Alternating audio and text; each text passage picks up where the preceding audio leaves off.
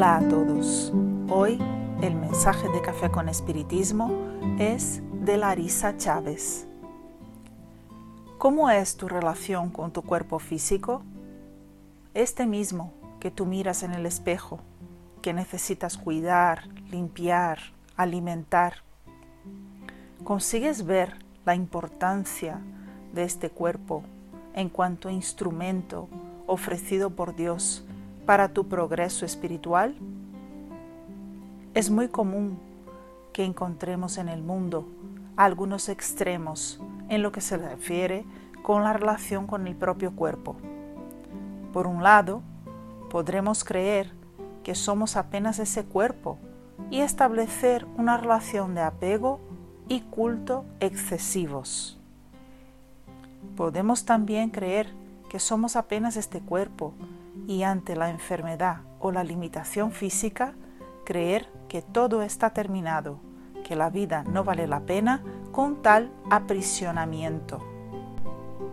Por otro lado, podemos beber de las fuentes de conocimiento espiritual, abrir nuestros ojos para más allá de la materia y aún así establecer una relación distorsionada con este mismo cuerpo.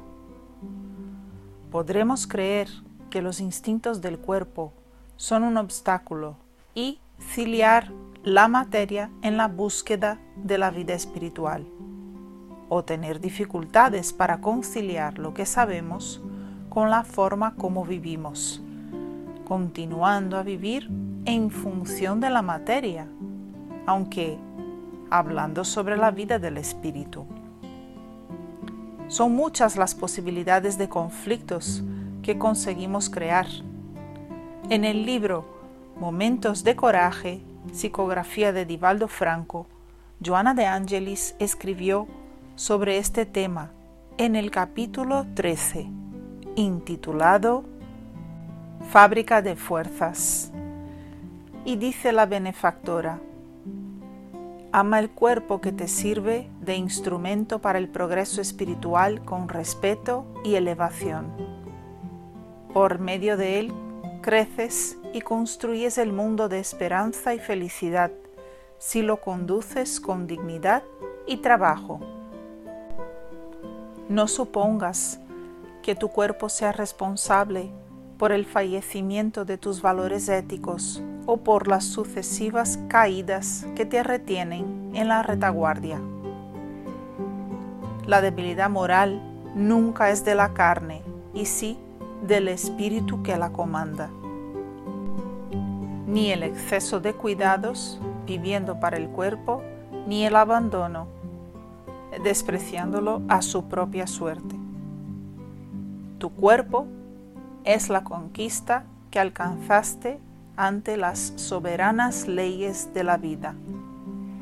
Conviértelo en una fábrica de fuerzas al servicio del bien y en un santuario de bienaventuranzas con posibilidades de alzarte de las cenizas y del fango de la tierra a los altiplanos espirituales, en donde reinan la felicidad y el amor total. Amigos, ¿qué tal rendir gracias a los cielos por este gran compañero de tu actual existencia? Él tiene las características necesarias a tu aprendizaje actual. Deseo que en esta mañana cada uno de nosotros sea capaz de observar la perfección en las imperfecciones. ¿Sabes esas líneas de expresión que muchas personas odian por marcar su rostro son señales de su historia hasta aquí, de la cantidad de veces que sonreíste, que lloraste y hasta lloraste de tanto reír. ¿Sabes aquella cicatriz de la infancia? Aquella de una caída que después, después de muchos juegos y muchas trastadas son pistas que te recuerdan las alegrías y ligerezas de la infancia. Dios es sabio en todo, absolutamente todo lo que hace, y no debería haberse equivocado al crear nuestro cuerpo material. Valoremos ese divino instrumento que tanto viene contribuyendo a nuestra purificación. Un gran abrazo a todos y hasta el próximo episodio de Café con Espiritismo.